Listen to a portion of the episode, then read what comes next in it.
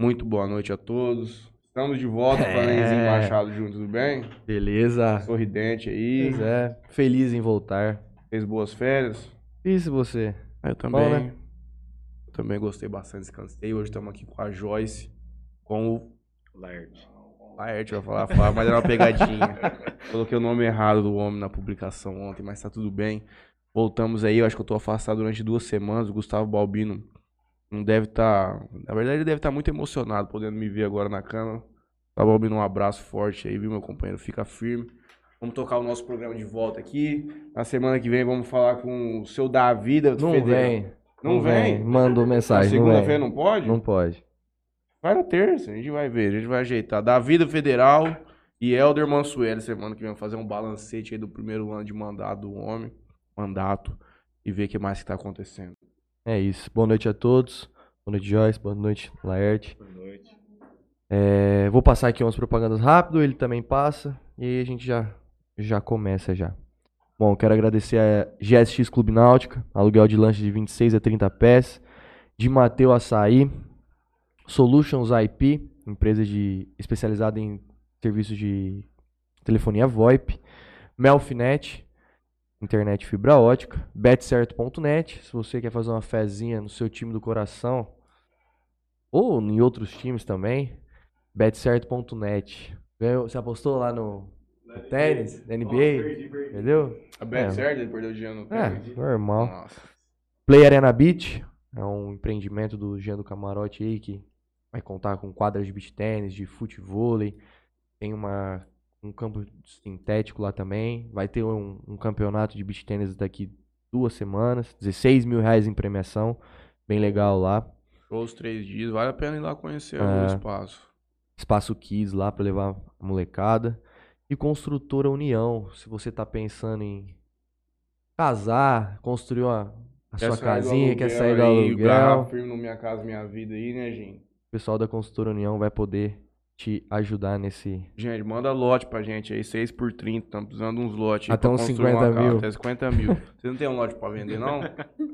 Não. Mais centro ali, mais ou menos, 50 mil, 6 por 30, tranquilo. E no centro você quer? Só 50 mil. Pode ser um pouquinho, uns dois, três quarteirão pra baixo ali da Ah. rodoviária, ainda tá bom. Eu agradeço aqui ao Califas Burg, tive lá com... Ah, rapaz, dia 13 é o Gerard. É na outra ainda. Na outra, dia 13 é o Gerard e a Simone estarão aqui com a gente, o Herreira, contabilidade, nosso companheiro Kleber, que nos indicou aqui vocês hoje. Vamos conversar sobre fono, empreendedorismo e o que mais vocês tiverem para nos surpreender aqui hoje. O blog do nosso irmão Zílio, a Marília Pupim Arquitetura. Você já viu os conteúdinhos que a Marília tá fazendo no Instagram? Ela manja 100 mil vezes mais que você de, de post de Instagram. Eu não faço post? Só isso que eu tenho pra te falar. Antena 102, Ângulo Jales, Dr. Felipe Blanco, a Cafeteria Sato e a JR Telecom. Ela fez um outro dia, tipo, ela colocou um fundo, assim, de uma reforma que ela tava fazendo, como se Tipo fosse... um um- antes? Não, e aí ela ficou como se fosse um fundo verde e ela na frente mostrando as coisas, assim, falando. Aí ele tá foda, Bruno. Depois eu vou ter que dar uma olhada nisso aí. Boa noite. Tudo bem? Joyce, tudo boa bem? noite. Laerte? Boa noite. Pela ordem, eu deixo vocês escolherem quem vai começar se apresentando. É um programa plural, as pessoas decidem. Não Damas tem. Não, A Bia, que eu não deixo essa responsabilidade pra mim, eu deixo pros outros, entendeu? Aí pode vir um Adão e falar assim, mas por que as damas primeiro? Esse é o mundo que vivemos. Só para as mulheres ser primeiro, né? Então, boa noite. Eu sou a Joyce, sou fonoaudióloga, sou formada há 14 anos. Hoje eu atuo numa clínica, eu sou diretora da clínica Reabilitar, aqui em Jales. Nós atendemos paciente autista. Eu tenho especialização em linguagem, em autismo e sou mestre em distúrbios da comunicação. Será que nós vamos ser analisados aqui hoje? Eu tô enxergando mal, tô esquivando o olhar hoje, eu falo assim, esse menino é meio autista. não tem contato visual. Não tá olhando. Não olha Mas muito. isso foi uma coisa que eu, eu já conseguia fazer um certo ponto. Eu sempre notei isso. A pessoa que quando ela não consegue conversar com a outra olhando. Uma coisa que eu noto muito é que os- as pessoas conversam, eu tô conversando com ele, os dois ficam olhando pra frente. assim. Lembra? Eu vi ele olhando pra lá. As pessoas têm dificuldade de olhar assim. Olhar no olho. Tem pessoa que diz até que é um. A outra diz que é psicopatia, que ela falou que eu era outro dia, de olhar fixamente. Então, coisas que a gente não consegue entender. Mas aqui no programa a gente, eu já aprendi muito a conseguir travar o olhar com a pessoa, que você demonstra que você tá ali com ela na conversa, entende? Você não tá ausente, ela vai desenvolvendo o raciocínio cada vez mais, isso aqui me ajudou bastante. É, e o olhar, ele é uma forma de comunicação. Porque, assim, quando a gente olha para o outro, a gente também está expressando atenção. Porque é ruim você ficar falando e eu ficar olhando para o nada. Sim. Né? Porque aí, com o olhar também você entende se a pessoa está te entendendo, se você está falando rápido, Sim. Se o que você está falando não é de acordo né, com o que ele está entendendo. Aí você muda, às vezes, até a sua forma de falar. E a gente insere isso também na, na- na- no jogo hoje, a questão do celular, né? A pessoa conversa com a outra completamente alienada ali, Tipo, mexendo, mexendo no celular, sabe? aí às Ah, vezes responde uma coisa que nem é, né? Aí você fala o quê? Ou então pergunta de novo. Então, essa questão do olhar é importante. Inclusive, só tenho. Eu consigo fazer bastante coisa ao mesmo tempo. Mas falar com uma pessoa, escrever pra outra no celular é impossível pra mim. Sua mãe já brigou comigo um dia, que eu, não, eu tava mandando uma mensagem e ela perguntando coisa pra mim. E você E eu não andava. respondia, eu falava, calma, Valdinha, eu não consigo falar com duas pessoas ao mesmo escrever, ou eu escrevo ou eu respondo. Porque aí a gente aciona duas áreas do nosso cérebro diferente, né? Pra escrever. Porque pra escrever você pensa o que você quer Sim, você tá- escrever. Uhum. E aí, a hora que você responder pro outro, aí você vai usar a mesma área do cérebro. Aí não dá pra fazer as duas coisas ao mesmo tempo. Ou você responde mal respondido pra um dos dois. É isso. E o senhor? Então, rapaz, eu sou formado em administração, né, é, e gestão pública também, e já faz 11 anos é, que eu tenho a minha loja, né, é, a gente começou em outubro de 2011, é, a gente trabalhava na parte de informática e depois eu conheci a parte dos brindes, e desde então eu sigo com os brindes. Nesse meio tempo, em 2018, eu também tive é, uma franquia de salgado, né, encerrei o ano passado porque acabou o contrato. Qual era o nome? É, a Tia Sou, ali na Rua 12, Sim. esquina com a 7. É, e daí a gente tá junto, né? A gente é casado. Esse ano faz 20 anos que a gente tá junto e 8 anos, 8 anos de, de casado, né? Rolou, hein, Tião? Namoramos 12. Mas a gente tava se conhecendo, né, cara?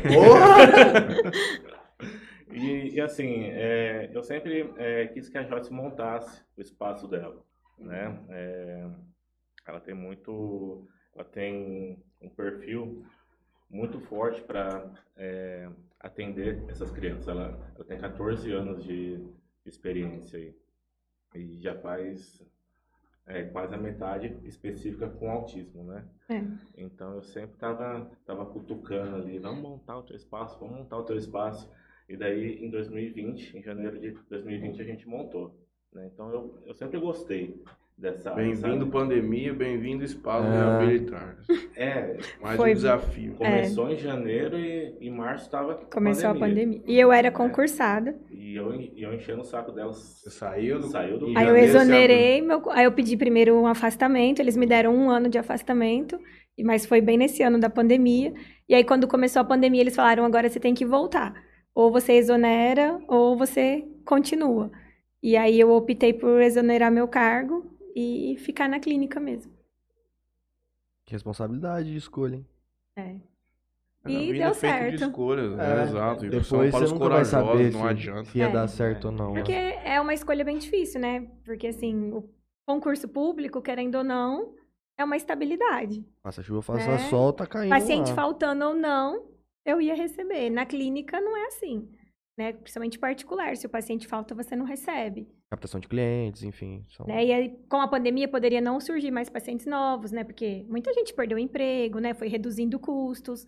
Só que como é um caso específico e essas crianças não podem ficar sem atendimento, e aumentou também o número de procura de casos, né? Ou até pela pandemia aumentou os casos de atraso de fala. Graças a Deus deu certo e a gente só foi ampliando. A gente começou em três profissionais, hoje nós somos em nove, né? É nove, agora em junho. Com nove profissionais. E o senhor auxilia na administração lá do Isso, consultório. isso, do- a parte administrativa é minha. Hum. né? Passa Então, lá no assim, final do dia pra fechar o caixa e ir embora. E ir embora. Ela confiou. Tam- fecha a porta. ela confiou, né, é, bastante na nossa ideia, né? Então, tipo assim, e graças a Deus, hoje a gente trabalha junto, mas veio ao longo do tempo a minha experiência aí, né, do comércio, digamos assim, é, e mais o, o know-how dela aí do o tratamento. do técnico, né? Serviço em si. Do específico, a gente está graças a Deus, a clínica está numa crescente grande. A gente veio aumentando o espaço. O ano passado, igual ela falou, 2020 abriu com uma, é, um espaço, três salas e a, as três profissionais.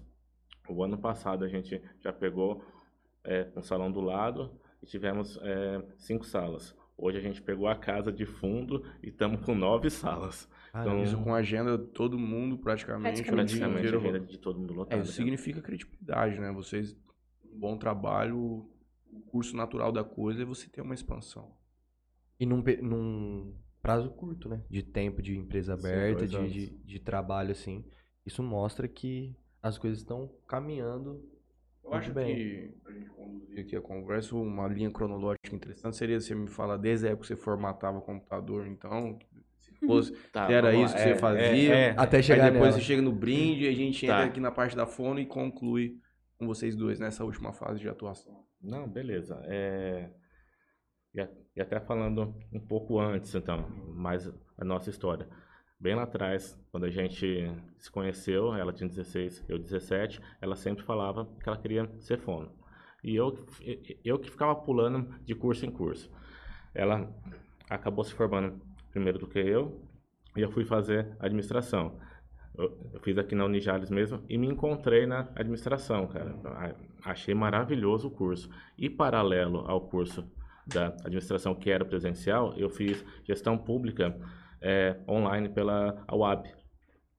Eu me formei nos O dois. pai fez também, talvez fez com ele com o dele aí. Eu fiz na a primeira turma. Eu, é, eu, eu não me lembro desse nome. É, e eu me formei as duas ao mesmo tempo, em 2009. E eu sempre já pensava em sair da faculdade e montar um negócio. Em 2011, deu certo. Em 2010 eu ainda é, é, trabalhei empregado, né? Em 2011, é, eu segui aí a minha vontade. E, eu- e assim, eu, e eu já fazia em casa a parte de, é, de informática, é, informatação, é, na época gravar CD, Nossa. gravar DVD. Paguei muito a minha faculdade, vários meses pagando, é, gravando DVD, filme, né? É, e aí eu fiquei até 2014 assim, de 11 a 14. A gente comprou uma lan house que tinha em frente ao Unijales, lá na Francisco Jales. E eu trabalhava é, três períodos, né? É, horário, fui comerci- lá naquela lan house, hein? horário comercial, a parte da informática e à noite Xerox. Em 2014, é, eu conheci a parte dos do, os brindes, a, é, a sublimação e o, e o transfer a laser, e a gente casou, e eu já não queria mais trabalhar à noite. Daí eu parei com a informática também, porque eu trabalhava sozinho, e a informática, é, eu tinha que ter uma pessoa, porque senão toda vez que eu saía para dar uma assistência, eu tinha que fechar a porta do, Uhum. é, da loja. E daí eu resolvi ficar só com os brindes. Daí de 14 para cá, eu só tô com os brindes. A princípio, eu fazia assim, de tudo, que é brinde, né? Você vai de caneta, O chaveiro, leque é grande. a caneca, né? E, Chinelo. é. Daí, em 2017, eu saí da, da em frente da, da Francisco Jales ali né? e fui lá para Rua 12. Daí lá eu nichei para caneca, Uhum. Então, hoje só caneca lá. só caneca. Daí eh, eu trabalho com a caneca eh, de porcelana, vidro e alumínio. Reidascaneca.com.br Isso, loja reidacaneca.com.br. Esse nome foi teu. Hã? Patenteou esse nome. Isso, tá Então é- registrado. Esse nome é muito forte, né? E tá registrado. O cara procura por isso ele vê. É, é Como igual que é, hoje. o, como que é o site? loja reidacaneca.com.br, mas só que não tá no ar ainda, tá? É, E, por exemplo, hoje a gente vê muito tal de Império, Imperador. Aqui em Ah, Jazz, que isso. deve- Império do Açaí, Açaí Império, abriu um bar lá em cima, Império agora, Império Pub, não sei o quê. Como assim o nome Rei também. Rei da É. pizza, rei de tudo, rei das canecas, é uma coisa que ela é muito marcante, assim. Ela que de- e eu é, queria uma, é uma propaganda automática do teu negócio. e eu queria um nome fácil, porque assim, a- nesse período eu passei a loja de informática como InfoQuality. Depois eu troquei, quando eu entrei no, no- os brindes, eu coloquei é, arte e sublimação. Só que daí é, o arte o pessoal ainda entendia, a sublimação não. A sublimação é o processo, Uhum. né? E daí chegava para mim de tudo. Perguntava se eu fazia folder, é, panfleto, cartão de visita. Daí eu falei, não, cara, preciso trocar o nome e nichar. Uhum. Daí foi quando eu resolvi fazer, ali de 17 para a 18. É, troquei o nome para Rei da Caneca. Em 2009 eu registrei a marca. A marca é minha a nível Brasil.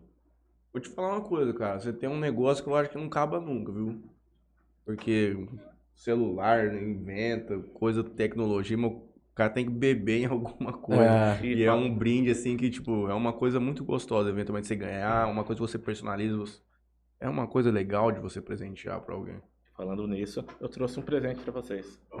Aí, ó. Só um puta do comunicador, já fiz, abri uma brecha pro cara dar um presente. pra ganhar um presente. Estamos sendo presenteados aqui com uma caneca. Eu fiz essa reflexão com o Franley hoje. Eu falei assim, Juninho, pode ter certeza, nós vamos ganhar uma caneca. Eu tava. eu assisto vocês, né? E eu tava vendo, pô, vocês tomam aí em copinho. Eu vi um que teve Puxa, até copo plástico, cara. né, cara? Sim. Falei, Pô, não. não, vermelho. copo plástico não, tem o copinho do Herreiro ali, qualidade, que com certeza deve ser você que fez também. Ah, sim, a canequinha de acrílico. Esse aqui é branco. Vou te contar uma história. Minha mãe, há uns três meses atrás, ela já. Eu Ela fiz dois assim, modelos pra vocês. Vamos, é vamos usar a gente hoje. Minha mãe falava assim, pô, Matheus. Ela falou assim, Matheus, você tem que pegar e fazer, dar uma caneca pra cada convidado que vai no programa. Eu falei assim, mãe. Aí meu orçamento do programa vai ficar tudo em caneca, né? A não ser que o Laerte faça um preço especial aí pro interior Cat, mas senão eu não vou conseguir. Mostra na câmera aí, Matheus. Essa aqui, ó. Mostra essa daqui depois. Cara, e essas de. A porcelana fica muito bonita, Fica, né? Mostra branquinha, mostra branquinha. E é um negócio que, assim, só se cair e quebrar. Porque aí você pode usar, lavar, você pode colocar no micro-ondas sem problema nenhum. Tem umas canecas de porcelana lá em casa. Deve ter coisa de 30, 30 Sim. colocando micro-ondas e lava e puxa e vai. E não estraga, né? Tem umas que quando ficar quente já começa a aparecer. Tem, cara. A caneca mágica, ela é show de bola. Ela é inteira preta, a hora que você põe o líquido quente, ela fica branca, igual essa, e aparece tem algum a personalização. E É. você pode fazer o que você quiser aqui, né? Uhum. Tipo assim, foto, o que você quiser estampar, a gente consegue fazer. E Então, minha- um, um mercado disso aí, tipo, regional. Tipo, tem bastante em outras cidades. Ó, Aqui é, tem em outros lugares? Sim, tem o- é, outros lugares é, que faz também, mas é, é o que eu falo, é, tem muita gente assim que é ah, a beironha mesmo, sabe? Então, tipo assim, o cara vai, ele fica, Essa estraga o aventura- mercado, isso, estraga o mercado, já passou vários, né? Mas assim, aqui em Jales mesmo, acho que tem uns três firmes, eu e mais dois, né? É, em Fernandópolis, tem um, um forte também, e depois em Votuporanga. Em Santa Fé eu não conheço ninguém, porque em Santa Fé tem uma moça lá que ela revende pra mim. né? Por mais que isso aqui seja é, maquinário, né? Ele É. deve ter uma questão manual também de você. Sim, cara, porque igual assim, ela eu tenho 200 canecas, eu tenho que fazer uma por uma, vai uma por uma na máquina. Ah, não tem como você colocar, tipo, Hum. 10 de uma vez. Não, e assim, eu faço a arte, a gente faz a impressão, e assim, é uma impressão para cada caneca, porque assim, a impressão queima, né? Ela é feita a 180 segundos a 200 graus. Então ela fica em 3 Parecido minutos. com aquele negócio das camisetas que você vem e E... coloca, você coloca, você imprime, você bota um papel, Isso, sei lá, um isso, trem, tipo uma isso. manta, Isso. aí você coloca a camiseta, mesma você ideia. põe. A É. mesma ideia. Ah, A mesma ideia. Deve ser cilindro e tal, né? Isso, É, isso. tem que colar os adesivinhos aqui pra colar esse papel. A Joyce já aprendeu a dar uma mão lá também, Ela pelo já me deu uma Já tivemos mão que já. colar bastante adesivo aqui. Te agradeço muito, foram muito bonitas mesmo. Eu não vou conseguir cumprir o que minha mãe queria, que era dar uma por convidado, eu imagino, depois a gente pode até conversar. Aí ela falou assim, Matheus, mas pelo amor de Deus, manda fazer quatro só pra vocês, vocês ficam tomando copo e um monte de coisa. Eu falei, não, pode deixar, depois nós vamos ver isso aí. Pronto, agora aí, as naturalmente, tem as quatro. Ganhamos as quatro. É... O que... Eu ia falar uma coisa antes. Eu acabei te interrompendo. Tô meio doente ainda, meio afônico. Eu acho que eu ia falar esse negócio da minha mãe mesmo. É? É.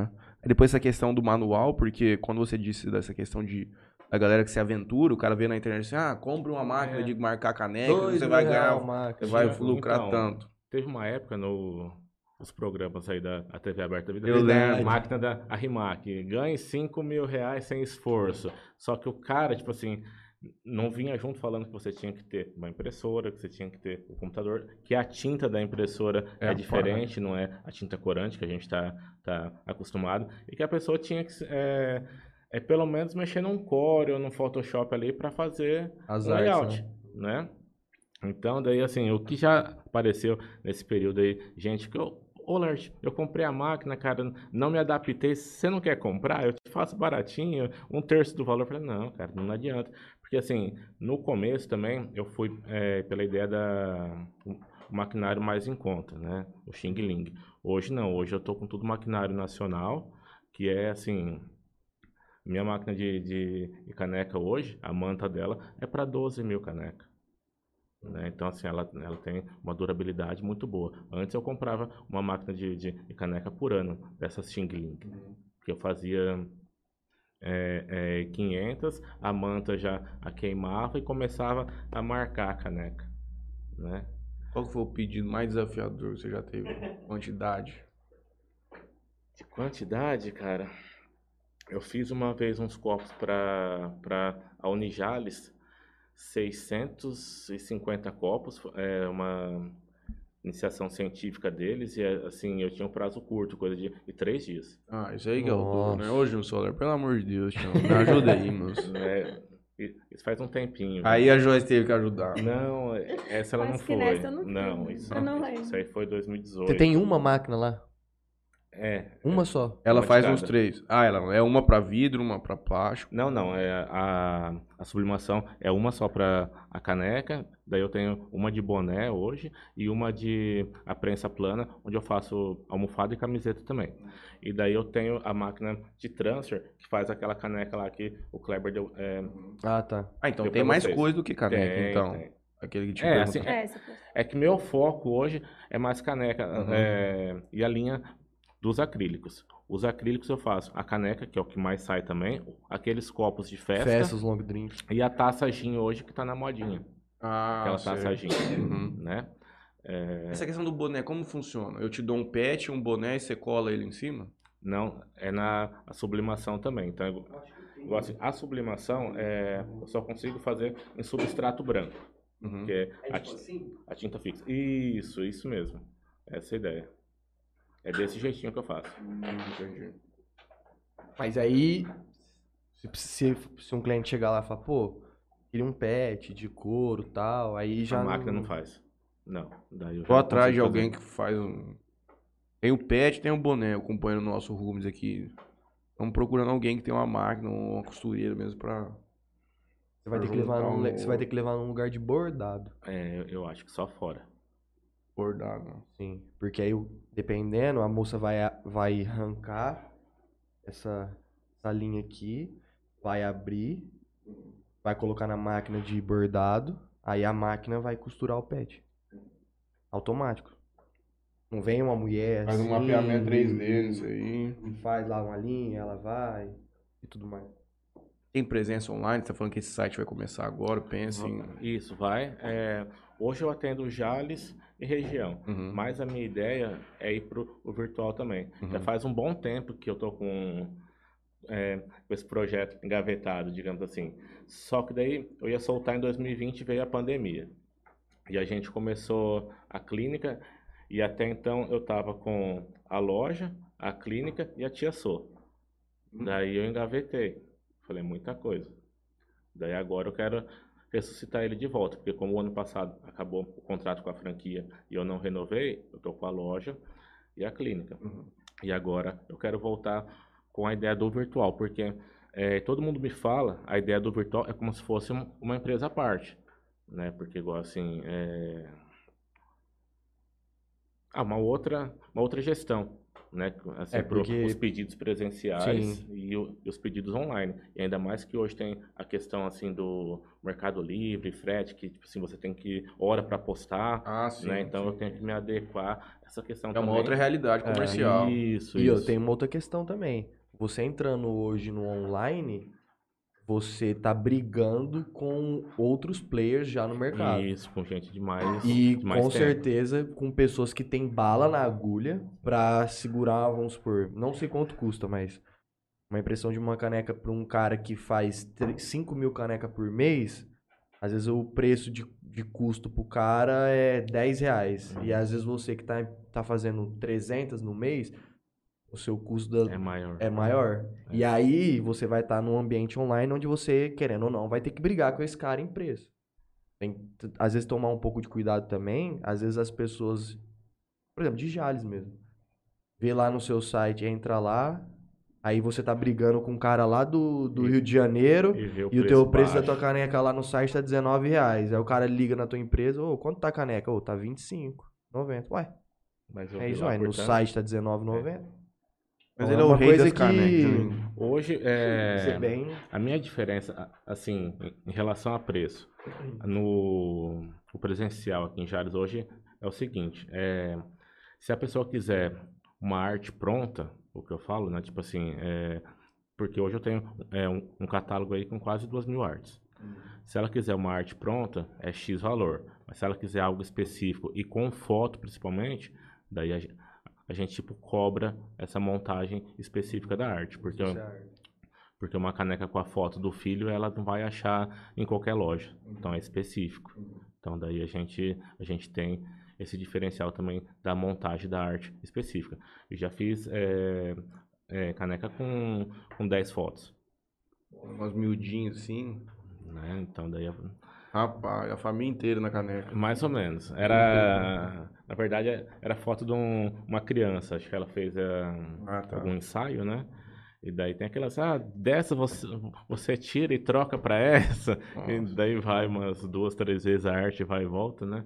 Mais tranquilo. Essa pergunta que eu vou fazer agora talvez seja uma pergunta para um futuro. Talvez uma próxima vez que você vier aqui, vai, se- talvez você vai conseguir responder com mais é, precisão. Você pensa em, em abrir uma outra unidade em outra cidade? Por exemplo, você falou que em Santa Fé você não conhece ninguém. Talvez ali seja um nicho, um, um ambiente que não tem ninguém atuando, que você pode chegar lá e. Bom, Canecas Santa Fé sou eu. Só que a partir do momento que você está entrando no online também, consequentemente, talvez você não precise ter uma unidade em Santa Fé. Você pode mandar para Santa Fé. Só que aí você só vai ter esse comparativo depois que você tiver um online e você conseguir metrificar tudo isso. Mas já, você já chegou a pensar em abrir em outra cidade, alguma unidade? Eu pensei a ideia uma vez de fazer micro franquia, né? Que é assim, a...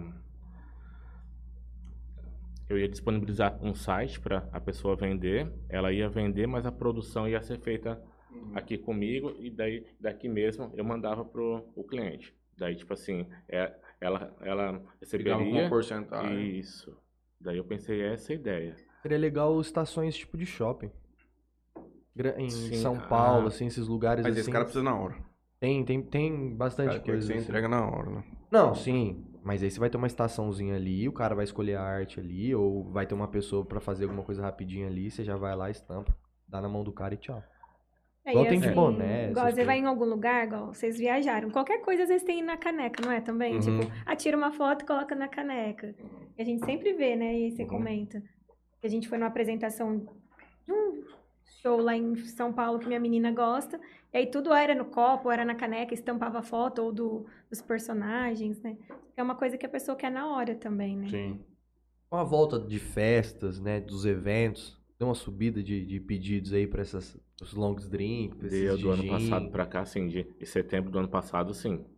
Do, assim que começou a pandemia, eu comecei a bater muito. a eu trabalho muito assim, a sublimação, para vocês entenderem. A sublimação eu faço a caneca de porcelana, de vidro, alumínio, a camiseta e almofada e boné. Que daí eu aumentei esse leque. O transfer é a parte da a festa, os Uhum. acrílicos, né? Então, o copo, é, a caneca e a taça. Ah, entrou a pandemia, eu comecei abater esse produto aqui é, como presente. Então, tipo assim, a pandemia deixou todo mundo praticamente sem dinheiro. E a caneca perto de um- uma camiseta, um perfume, uma calça é mais barato. Uhum. Pô, eu tenho um aniversário pra ir, dá uma caneca pro cara do Uhum. time que ele gosta. Ou, ou você vai, vai presentear a mãe com a, a foto, sabe? Então, assim, eu consegui é, viver na o- pandemia por causa disso. Do ano passado pra cá, os acrílicos voltaram e, graças a Deus, voltaram com força. Esse ano é, eu já estou fazendo, eu, eu já estou com festa até pro ano que vem. De encomenda né, que o pessoal já, já deixou reservado já, até para começo é, do ano que vem. Aniversário de 15 anos, formatura, casamento. Vou fazer uma festa aí o mês que vem, um aniversário. De 40 copos de festa e 40 de gin. Boa, vamos lá. Você me passa o orçamento. É. Já põe na planilha aí do treino do Guto aí. Pô, na, na, no Trello tem Põe no põe no treino do Guto. E aí, nesse meio tempo, você vinha trabalhando para os outros, na prefeitura e ajudando a criançada. Desde o começo já foi especificamente nessa parte de, de autismo, tudo, ou você começou com uma outra especificidade? Não, no começo, meu primeiro emprego foi na APAI, aqui em Jales. Aí eu fiquei aqui durante cinco anos. E aí, nesse, em 2008, eu me formei, aí eu comecei na APAI e passei no concurso em Três Fronteiras. Então, eu trabalhava lá em Três Fronteiras. Depois que eu saí da APAI, eu fui dar aula na FEF. Aí eu dei aula na FEF durante quatro anos, fiz mestrado. Atendia um pouquinho de cada coisa, mas eu sempre gostei muito mais de criança. Então, assim, eu sempre preferia atender crianças. E aí, em 2013, quando eu atendi meu primeiro paciente autista, foi quando eles vieram de São Paulo para Jales. E eu conheci umas novas técnicas. A mãe dele me ajudou muito a estudar sobre o autismo de uma forma diferente. E aí, a gente conheceu outras técnicas novas e eu comecei a atender especificamente nessa área. E aí, eu comecei a voltar mais meus atendimentos. Aí, o pessoal começou a me procurar mais devido à suspeita de autismo. Os neuropediatras começaram a encaminhar, os pediatras. E aí eu comecei a voltar a atender nessa área. Mas assim, sempre eu continuei no concurso, lá eu atendia de tudo.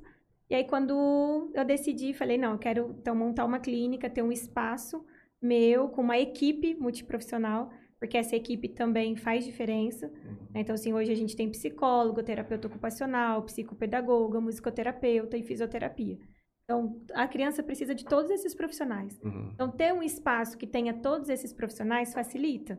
né? facilita para os pais, facilita para a criança, porque a equipe pode discutir sobre o caso da criança. Então, meu sonho era esse, assim, ter um lugar que eu pudesse ter esses outros profissionais para atender junto comigo, para poder fazer com essas crianças evoluíssem.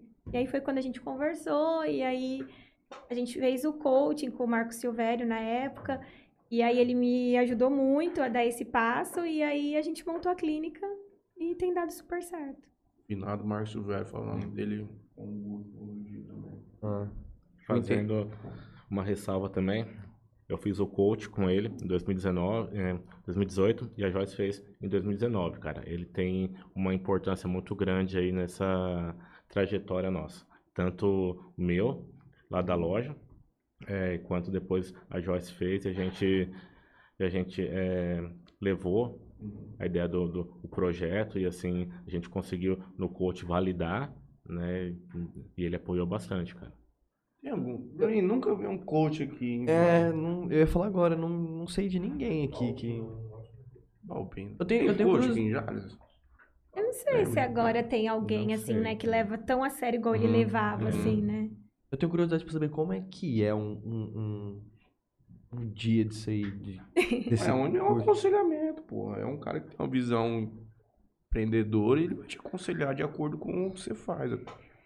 Tem umas ferramentas, É, sabe? Tem umas Tem técnicas testes que... que você faz e, e acho que assim, o que ajudava o Marcos Silvério, a, a experiência dele, né, é, empresarial também, porque ele é, ele foi professor, ele me deu aula de marketing na, na pós-graduação, né, então, tipo assim, ele teve a revista, né, então ele sempre, é, Brasil Cacau, né? é, É Brasil Cacau? É, o Cacau, que é da esquina. esposa ainda dele é da esposa dele ainda, A lo- a loja. A loja. Isso, Ah, a sim. loja, né?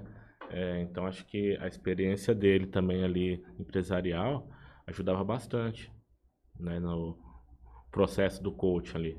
É porque tem muita gente que fala assim. Ah, como é que eu vou ouvir o conselho de um cara X, sendo que ele nem empresa tem, nunca administrou uma empresa, por Cara exemplo, que ensina a ganhar dinheiro, mas ele, mas mesmo ele, não ele tem. mesmo não tem. Que é os famosos Ah, que vendedores de ilusão. Na É. internet mesmo, Na internet você- é bom. É porque, assim, coach, querendo ou não, tá na moda. Tá. Né? Então, assim, a pessoa saber falar bem, às vezes, e te convencer. O cara Mas... faz um storyzinho ali, dá uma impulsionada, ou quer ganhar dinheiro, não sei o quê, tal. Aí você pega um cara que às vezes fala, pô, acho que. Só que aí você vai ver a fundo, o cara não, nunca passou. E ele e o Marcos tinham isso aí, né? É. Ele tinha essa vivência. sim. Bom, retornando aqui, duas perguntas. A primeira é. Durante todo esse tempo que você ficou em Três Fronteiras, você ainda permaneceu atendendo é, jovens, crianças, idosos? A dificuldade é maior para dar um apoio para uma criança ou para um idoso? Ó, na minha opinião, é mais difícil o idoso. Uhum. Porque eu prefiro, eu acho que eu tenho mais jeito com criança. Agora, eu tenho amigas minhas profissionais que falam, não sei como você consegue atender criança. Porque prefere atender adulto, idoso. Claro que o adulto ou o idoso, né, ele... Você vai dar o exercício e muitas vezes ele vai fazer. Por exemplo, igual você falou que tá afônico. Se eu te passo algum exercício de voz, você vai querer fazer porque você quer melhorar a sua voz. E aí você vai fazer, eu vou te falar, ó, faz 10 vibração de língua, faz trrr, você vai fazer porque amanhã você quer falar e falar bem. A Uhum. criança não vai ser bem assim. né? Você quer que ela fala, mas você vai ter que ir com brinquedos, com atividade, até você conseguir ela falar. Então, assim, tem os dois lados. É que eu gosto, eu me interesso mais, eu me vejo mais atendendo criança. Mas você tem que ter todo um jogo de cintura, você tem que ter muitos objetivos na sua cabeça, porque às vezes você estabeleceu, eu vou trabalhar isso com essa criança hoje. Aí você chega na sua sala, ele quer brincar de outra coisa. E aí você tem que já mudar todo o seu objetivo, toda a sua estratégia e ir se adequando da forma que eles Primeira coisa, já tem que ter jeito com criança. É, Eu, as crianças, elas olham pra minha cara, elas já saem. Filho do Gabriel e todo mundo, eles não vão com a minha cara. Eu também não tenho muito jeito e por mim tá tudo bem. Mas essa aptidão, então, já é uma coisa natural sua que facilita isso, é normal. E o que é o autista hoje? A gente tava falando aqui antes de começar que a medicina tem evoluído, nós estamos quebrando alguns estigmas, não? Então a galera tá saindo mais, você tá conseguindo diagnosticar mais pessoas. Como que a gente consegue verificar se uma criança autista com um problema fonoaudiólogo? É, hoje, assim, ampliou muito, né, o- as características, a visão dos médicos, dos profissionais. Então, tem feito diagnóstico mais precoce, tem realizado muito mais diagnóstico. E o que a gente tem que observar são alguns sinais pontuais que acontecem com as crianças ou com o adulto. Mas o que dificulta o diagnóstico que eu falo para as famílias é que, assim, ninguém é igual a ninguém. Né? Nenhum indivíduo é igual ao outro. Se você tem um irmão, vocês são criados da mesma maneira, mas cada um é de um jeito, cada um tem a sua personalidade. E no autismo também é assim. Assim, não tá na cara, né? Não tem uma aparência, não é igual a síndrome de Down, que você olha e fala, nossa, ele tem uma síndrome de Down. O autista não é assim. E aí é um espectro, né? Hoje a gente chama de transtorno do espectro autista. E esse espectro quer dizer o quê? Várias habilidades diferentes num indivíduo. Só que tem as, os sinais clássicos. Então, assim, a maioria tem pouco contato visual, a maioria não fala, a maioria tem movimentos de dedo ou do corpo, que a gente chama de movimento estereotipado. Então, às O vezes, tique, assim. parece um tique, porque ou fica balançando, ou balança os dedinhos, ou fica assim. Gosta de movimentos ou objetos que giram. Então, fica fixo em ventilador, fixo em rodinha, né? Então, eles gostam muito. Às vezes, criança olha pro ventilador e fica rodando a cabeça. Repete o que a gente fala, que é o que a gente chama de ecolalia. Então, você fala, qual é o seu nome? Aí ele fala, qual é o seu nome? Então, às vezes, ele não sabe falar, mas ele repete igualzinho o que você fala. Então, são um dos principais pontos. Ou também, flexibilidade de rotina. Assim, não pode mudar o caminho. Se vai para a escola sempre para o mesmo caminho, se a mãe muda, a rua está impedida. A mãe mudou o caminho, ele entra em crise. Então, ele não aceita mudanças de rotina, enfileira coisas. É, tem crianças que falam inglês, não fala mamãe e papai e fala inglês. Então, porque eles são muito inteligentes. A maioria deles são muito inteligentes. Então, às vezes a mãe fala assim pra mim, ó, ele não fala, mamãe Mas se e você quiser falar de dinossauro com ele, ele sabe, Sabe tudo. dinossauro. Sabe tenho um primo quando? assim. Quando, na- quando foi, que tipo de dinossauro é tudo. O que é do interesse deles, eles falam. Assim, ah, eles não falam um assunto aqui. Às vezes não conseguem ter esse diálogo que a gente está tendo. Mas, por exemplo, vocês convidam um autista para vir aqui, um autista adulto, que ele sabe tudo sobre dinossauro. Se você falar com ele duas horas sobre dinossauro, ele vai falar super bem com você. Mas, sabe, igual essa troca que a gente. Ah, cada hora pergunta uma coisa. Ele não consegue dar sequência no assunto. Aí ele volta no dinossauro de novo. Então, eles têm também esse padrão que a gente fala que é um padrão restrito. Tem muitas crianças que não sabem brincar. E aí, uma das falhas é a interação social. Né? Então, assim, às vezes não chega no outro e É. não consegue interagir. Às vezes, eles, antigamente era o quê? Autista era aquele que ficava isolado no cantinho. Hoje a gente quase não vê mais isso. Tanto que a gente vai em escola, a professora fala, ah, mas ele fica junto com os amigos. Só que aí você vai ver, ele tá ali junto, tá no parquinho, ele tá junto, só que no mundinho dele. É. Então, tipo, balançando a cabeça, olhando o balanço balançar. Ele tá ali com os amigos, mas ele não tá brincando. Às vezes tá todo mundo brincando de areia, de baldinho, e ele tá vendo o movimento do balanço. Nossa, que. f- Por mais que ultimamente as pessoas estão buscando mais o diagnóstico, tá, tá- eu acredito que está tendo cada vez mais casos por esse motivo. Mas talvez os pais hoje também, por essa conexão com a internet, fluxo de informação, pai jovem, eu tô com quase 30 anos, tem menina aí com 18, 20 anos já com mãe. É difícil de você fazer um diagnóstico de um autista. É, é genético isso? Ele nasce com essa, com esse, Isso, essa condição, certo? É difícil você fazer um diagnóstico se aquela, se aquela criança ela é retraída, assim, ela, se ela tem essa dificuldade de comunicação por ter o alguma coisa do espectro ou por ser alguma, algum vício na criação, alguma falha mesmo paternal. Vocês conseguem identificar isso? É, tem casos que a gente consegue identificar com os Uhum. testes, porque existem testes padronizados que a gente aplica. Tem casos que confundem, que parece ser muito autista, mas aí você fala assim, será que é ou é falta de estímulo? Principalmente por causa da pandemia. Não que a pandemia causou, né? Mas, por exemplo, muitos pais começaram a trabalhar em home office e as crianças tinham que ficar na frente da televisão para o pai, poder, o pai e a mãe trabalhar.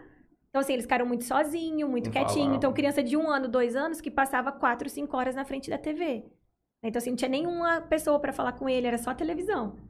Então, às vezes, a socialização ficou prejudicada, a fala ficou prejudicada. Só que quando a gente avalia, a gente vê que tem sintomas diferentes. Porque o autista, ele tem muita dificuldade em brincar. Na hora que você vai brincar com ele, a brincadeira dele é diferente.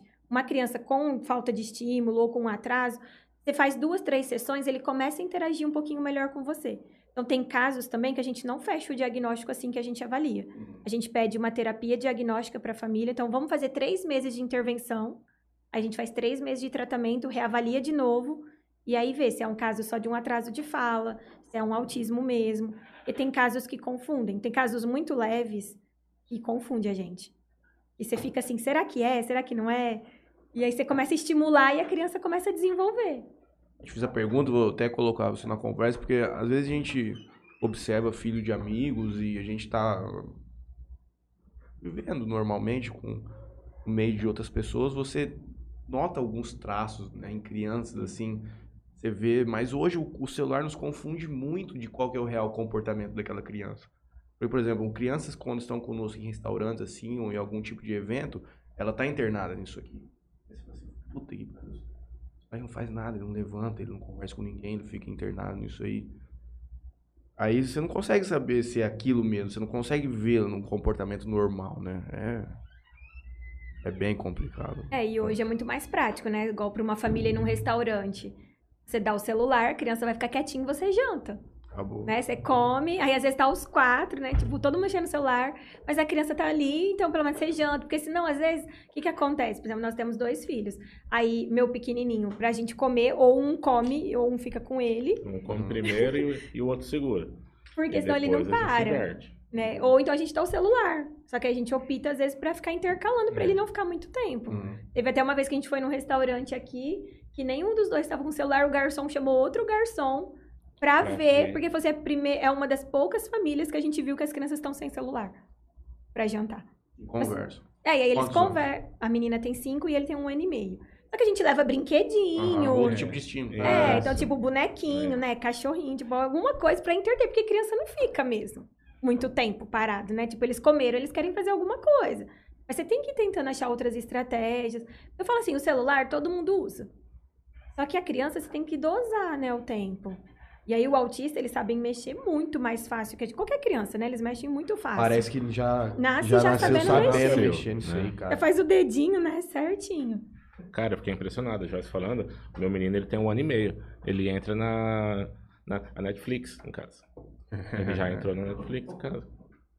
Ou ele aponta qual ele quer, assim. É. Tipo, tem os desenhos lá, né, da Netflix, do YouTube, tipo, ele aponta. Mas é aquilo que a gente fala, né? A capacidade cognitiva deles de aprender é infinitamente superior à nossa. E como eles estão puros, assim, de cabeça, não tem nada, eles veem a gente fazendo uma vez aquilo lá, pronto, ele já aprende na hora, não tem mais segredo, né? Algumas coisas é. Existe com certeza um dilema de que muitas vezes os pais não conseguem diagnosticar um caso de uma criança. Eventualmente vem alguma professora. Não sei se. Hoje as escolas têm acompanhamento de pedagoga, tem sempre. Não sei É. se tem de fono também, pelo menos. Não É tem essa necessidade de ter. Teria, Raro. seria bom. Uhum. Se as escolas tivessem fono, psicólogo, ajudaria muito os professores. né? Ajudaria, porque, por exemplo, o autista, eles têm muita dificuldade de comportamento. Então, aí, uma crise, ou um não que você fala, ou um jeito que você lida diferente, eles vão entrar numa crise comportamental. Ajudaria muito os professores, né, a lidar com esse comportamento. Só que, assim, as famílias, elas não têm mesmo como saber diagnosticar. Mas hoje, você falou mesmo, com a tecnologia. Então, se você digita lá no Google, atraso de fala, a maioria aparece autismo. Aí o pai já fica mais atento. Uhum. né? Então, porque hoje, assim, uma criança de dois anos já fala frases curtas. Já fala, mamãe quer, esse meu. E aí, às vezes, a criança com dois anos não fala nada. Aí os pais começam a ficar preocupados. É, ver os outros coleguinhos. É, já né? Já falando, fala, e por que o meu não fala? Ou o pediatra já fala, ó, deveria estar falando. Aí vai procurar, porque hoje a gente procura tudo, né, no Google. Aí aparece às vezes autismo, aí já alerta um pouco, tipo, ah, será que é? Aí começa a dar uma olhada se Aí é. o povo vai no é. reabilitar, ó, abre o cheque lá e toma, tchau, vamos ver o que é isso aqui. Vamos o, Google, avaliar. o Google seria o primeiro diagnóstico de quase todas as. A gente procura, né? Não É, tem jeito. A gente mesmo, né? Às vezes tá com alguma outra coisa aí. Ah, que remédio é bom pra, sei lá, alguma dor, né? Então, No- quando deu, deu a informação... espalhou o Covid, qualquer sintomazinho que eu tava sentindo, É. qualquer coisinha eu entrava lá, avaliação, pesquisa, né? É, online. Mas, A informação hoje, ela tá mais fácil, né? Uhum. Só que, assim, a gente tem que se saber dosar, né? Tipo, porque senão a gente fica louco, né? Não, mas- E, e até falando igual, saiu é, uma pesquisa, é, é 44 por 1 é o, o tanto de... de É, a cada 44 crianças, uma é autista. uma é autista, cara, é muito nada. grande. Você entendeu? Porque existem, é, às, às vezes as pessoas se impressionam, mas existem níveis de autismo que é tão Sim. leve que a pessoa conduz uma vida completamente normal. É só uma questão de ela ter um, um acerto ali nessa fase mais tenra, mais jovem, e depois. É, e assim, por exemplo, nós temos pacientes que é diagnosticado agora com dois, três anos, mas que conforme vai fazendo o tratamento e vai ao médico, o pai recebe o diagnóstico. E o Uhum. pai teve uma vida normal, Ah, independente, trabalha, é formado. Assim, acontece muito. Ou não fecha o diagnóstico do pai, mas o pai tem muita característica. Ah, eu não digo ao- que eu não tenho nada, não. Viu? Acho que se for ver bem, alguma coisinha vai me pegar ali. Porque alguém na família tem, porque é genético, né? Não tem como provar que é genético, mas a maior forte, assim, o estudo mais forte é que é genético. Aí a gente começa a perguntar, como que é você na família, seu marido, né? Como que é os tios? Porque vem alguns traços. E a criança às vezes vem com traços mais fortes. Mas mesmo assim, tem traços muito leves. A gente tem criança lá na clínica que hoje você não fala que ele é autista.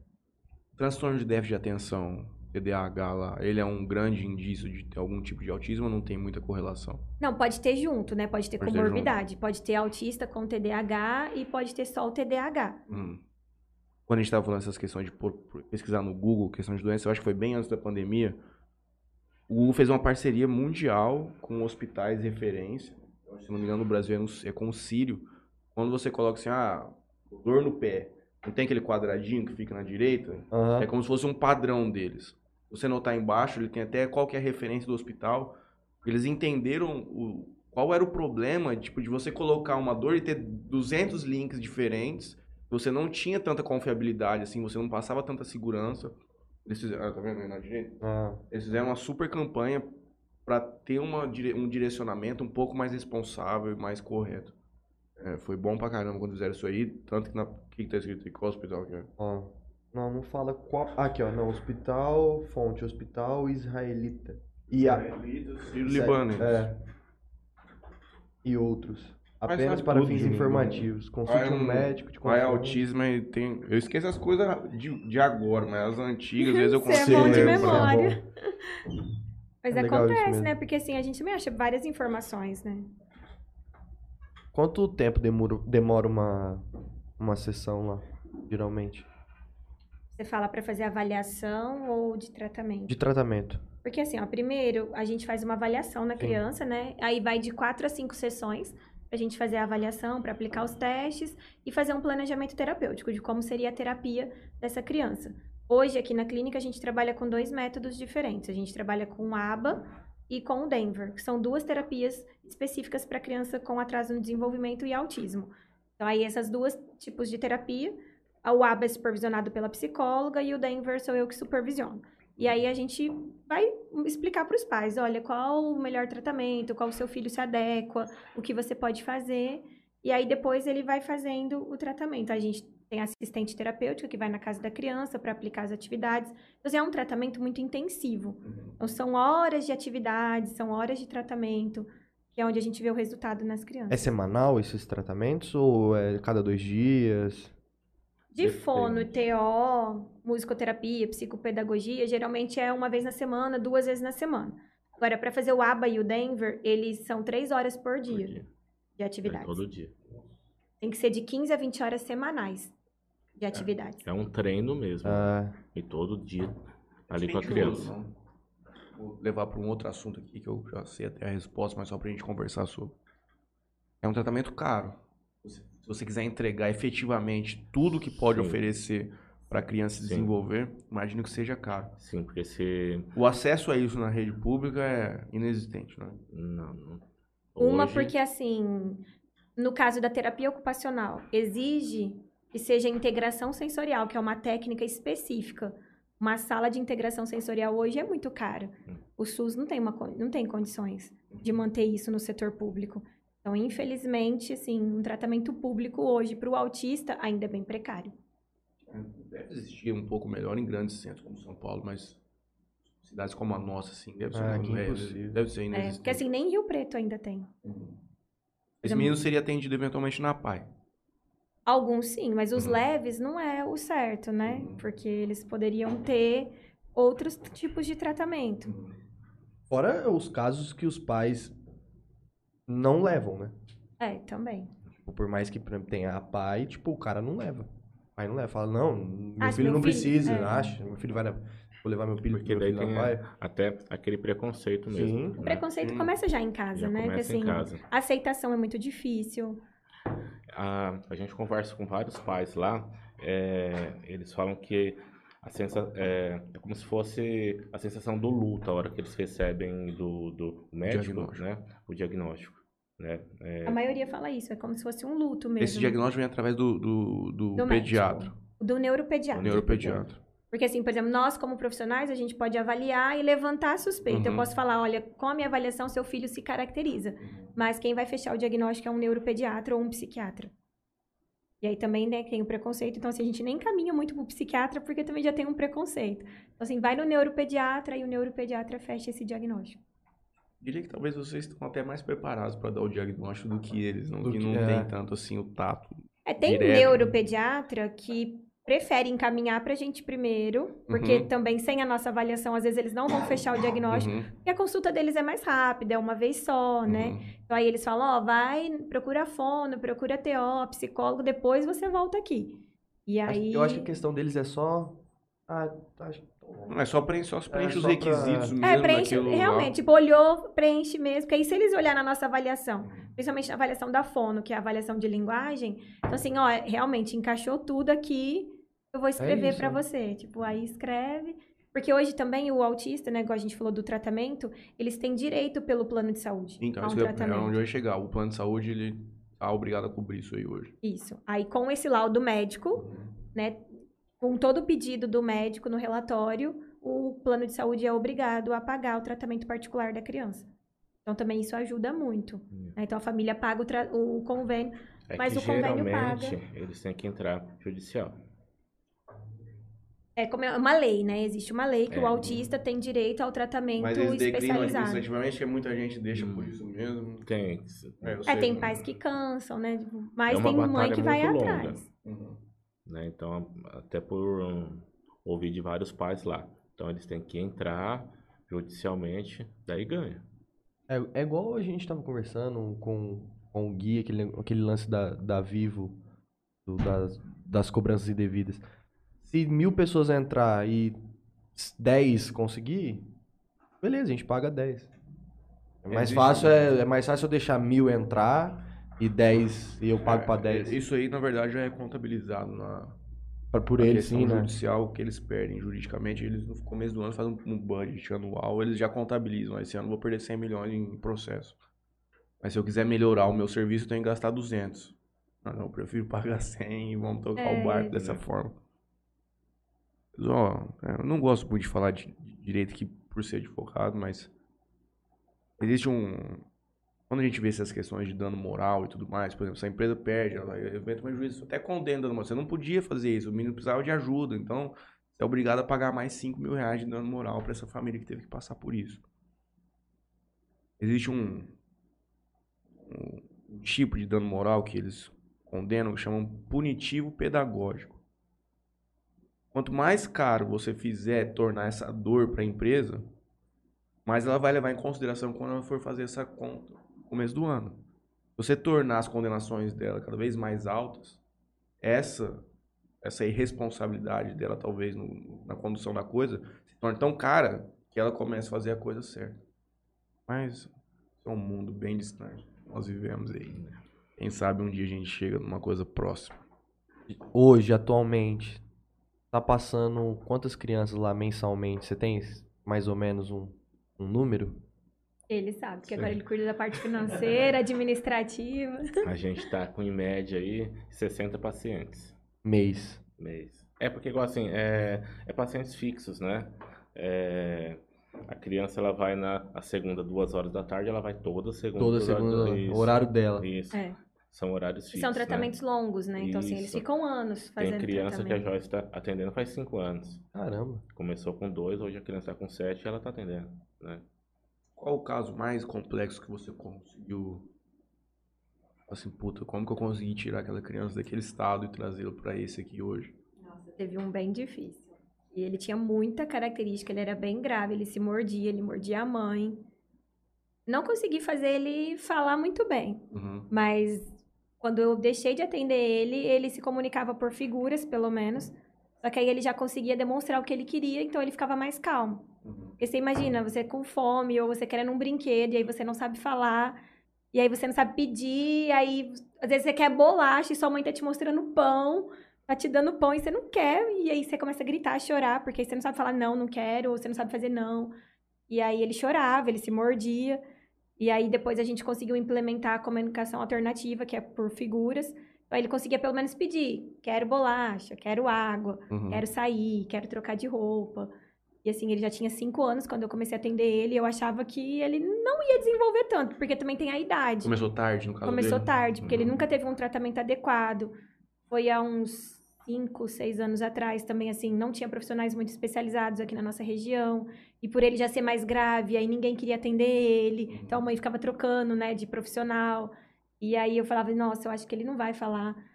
Claro, né, pela idade, por também ele morava em outra cidade, a gente, eu não consegui fazer ele falar certinho ou algumas palavrinhas. Mas pelo menos assim, eu consegui fazer ele se comunicar Uhum. né? Ele demonstrar que ele queria comer. O que, qual que é o... Qual que é o defeito, não quero usar essa palavra, mas o que é que acontece no cérebro? Ele não consegue... A consciência dele funciona normalmente, ele pensa no que ele quer. Ele simplesmente não consegue transformar aquilo em... É, ainda é uma incógnita, né? O autismo. Eu É, falo assim, Assim que, como as doenças, a maioria. né, as doenças assim, neuropsicológicas, Uhum. neuropsiquiátricas, porque assim, a gente não sabe o que acontece. O cérebro funciona adequado. Você faz uma ressonância, o cérebro dessa criança é perfeito. Ele não tem nada de alteração. Só que é como se os neurônios não funcionassem da mesma forma. Então vamos por ah, o caminho que é aqui frontal para a gente interagir socialmente. É como se o neurônio dele não fizesse aquele caminho igual o nosso faz. ou como se ele não sentisse a necessidade daquilo. Porque hoje, o que, que eu vejo com a experiência? Muitas crianças, eles sabem falar, só que eles não querem usar essa fala. Por exemplo, eu tenho crianças que falam inglês, eu tenho criança que já aprendeu a falar espanhol, inglês com quatro anos. Eu tenho um paciente com quatro anos que aprendeu a ler sozinho. Só que ele não faz uma, não forma uma frase. Nós aqui com 30 não sabem falar o verbo to be, Valim. Não, não. Eu respeito, mano. Tirei por você. Né? Vai, Meu primeiro, meu primeiro paciente, ele tinha quatro aninhos e ele pegava o alfabeto móvel e escrevia todos os animais. Aí teve um dia que ele colocou C-A-W. E ele ficava assim pra mim, vaca. Eu, não, Pietro, não tá escrito vaca aqui. Vamos pegar o V. Ele, vaca. E ele ficava insistindo. Eu falei, gente, não é possível. Será que vaca em inglês escreve assim? Aí eu procurei no Google Yeah. e escrevia. Aí eu falei, olha, tipo, e ele com quatro anos, sozinho, e aprendeu e, né, fazia isso. Só que aí ele não consegue chegar na mãe dele e falar, mãe, tô com fome. Mãe, eu quero comer bolacha. Torturante. Então, assim, eu- isso que eu falo para as famílias, porque a maioria deles sabem falar, só que ele não tem a intenção comunicativa, ele não quer usar essa fala, né? Ele não quer interagir com o outro. Por exemplo, contato visual para nós. Nós estamos aqui olhando, tipo, super natural. Às vezes a gente tem que forçar um pouquinho. Mas tem criança que você treina tanto que parece que é dolorido ele te olhar. E parece que respo- a resposta dele só fazer assim para você, tipo, parece que é o sofrido. E só que a gente não sabe, né, o que acontece. Ó, trabalhar com criança já deve ser difícil. E agora trabalhar com criança nesses níveis assim. Tava com uma piadinha aqui, mas ela começou a falar um negócio que o pai é poliglota, Juninho. Tá. Você sabe essa? Não? Vamos lá. Sabe ou não sabe? Não? Juro por Deus? O quê?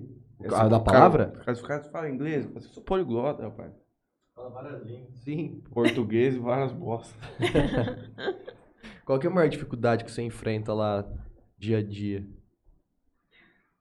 E eu falo assim que é de comportamento. Então, assim, criança chora muito. Eles têm, alguns têm muita resistência para entrar na sala. Ou então coisas simples pra gente, por exemplo, assim, igual hoje, para eu vir aqui, eu desmarquei meu último paciente e a TO queria trocar o horário dele. Assim, parece coisa simples, só Mas que ele, ele tem uma rotina. Primeiro ele vai na fono, depois ele vai na TO. Então, se ela desmarcasse, porque ela não ia ter o último também, ela trocasse, ela atendesse ele primeiro do que eu, poderia que ele ia ficar 45 minutos chorando na sala dela. Porque só porque mudou a ordem, porque ele foi primeiro com ela e não foi comigo. Assim, isso a gente tem que ir enfrentando e a gente tem que entender que para eles é muito difícil. né? Os Então, pais acompanham, tipo, dentro da sala, eles ficam juntos? Alguns sim, Ou- alguns não. A gente deixa, né, livre para eles poderem assistir, Até aprender as para se aprender. Só que tem criança que assim, tem muito alteração de comportamento junto com os ia pais. dizer, às vezes. né, muda. Tem autista que às vezes não se importa, que também eu falo que isso é muito sofrido para os pais. Porque, por exemplo, é como se a mãe não tivesse ali. A gente tem, igual semana passada, um paciente nosso saiu da musicoterapia e a mãe estava indo comigo na minha sala. O filho passou do lado dela, ela falou: Oi, filho. Ele passou reto. É como se Ah, parecesse que não era a mãe, sabe? Tipo, não olhou, não sorriu, não respondeu. Assim, isso também é muito dolorido, né? É, mas depende de uma, de, um- de uma compreensão muito grande do pai de entender que aquilo não significa. É, que não gosta, Sim, né? não gosta, tipo, né? que é uma É. dificuldade dele hoje, no momento. Às vezes pode até não gostar, mas ele não tá fazendo por mal. Por propósito, né? Ele não- às vezes ele não gosta porque ele não consegue nutrir esse sentimento. Não Demonstrar, segui- é, ele não né? consegue demonstrar. Mas eu falo que a dificuldade maior é essa de comportamento, sabe? Você saber lidar com o comportamento dele. É muito desafiador, assim. Um dia parece que ele tá super bem, aí no outro dia ele não vai bem. Ou você prepara toda a sua técnica e aí, tipo, ele chega e não quer fazer nada do que você propôs. Aí você tem que ter muitas estratégias ali, né, na sua cabeça. Tipo, vou mudar agora. Tipo, vamos trocar de atividade porque essa não deu certo, porque não vai adiantar você insistir. Eu falo que o desafio maior é esse. Igual você falou, ah, trabalhar com criança já deve ser difícil, e com autista é mais ainda. Só que eu falo assim, é tão gratificante, ou a gente gosta tanto, né? Você vai se acostumando tanto, porque eu falo que hoje eu não vejo como dificuldade. Eu vejo que talvez já é um dom, sei lá, né?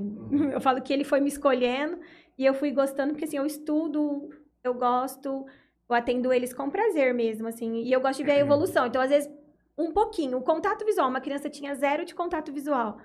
E depois de um mês ele tá me olhando, eu É falo pra bom. mãe, parece que não é nada. Né? Porque a mãe quer que ele fale. É. Ela chega e fala pra mim, eu quero que ele fale, eu quero que ele me conte o que ele fez na escola. Eu falo, calma, antes de falar, ele precisa olhar, ele precisa apontar, ele precisa imitar. E aí depois nós vamos chegar na fala. Esse paciente que você falou que, que se mordia e tudo mais, você atende ele hoje? Não, aí, e como eles moravam em outra cidade, e aí a mãe ficava muito difícil de trazer, eu, hoje eu nem tenho mais contato com ele. Você não sabe Não como sei é que como ele tá, tá. hoje, eu tenho, tenho curiosidade, porque hoje ele já deve ter uns 12, 13 anos, né? Ele já deve ser adolescente. Não sei como tá, assim, depois eu perdi o contato com a mãe. Nunca mais eu falei. Pesquisei. Outro dia foi no Flow, um cara acho que chama Antônio Macedo Filho, se não me engano, um médico, cientista.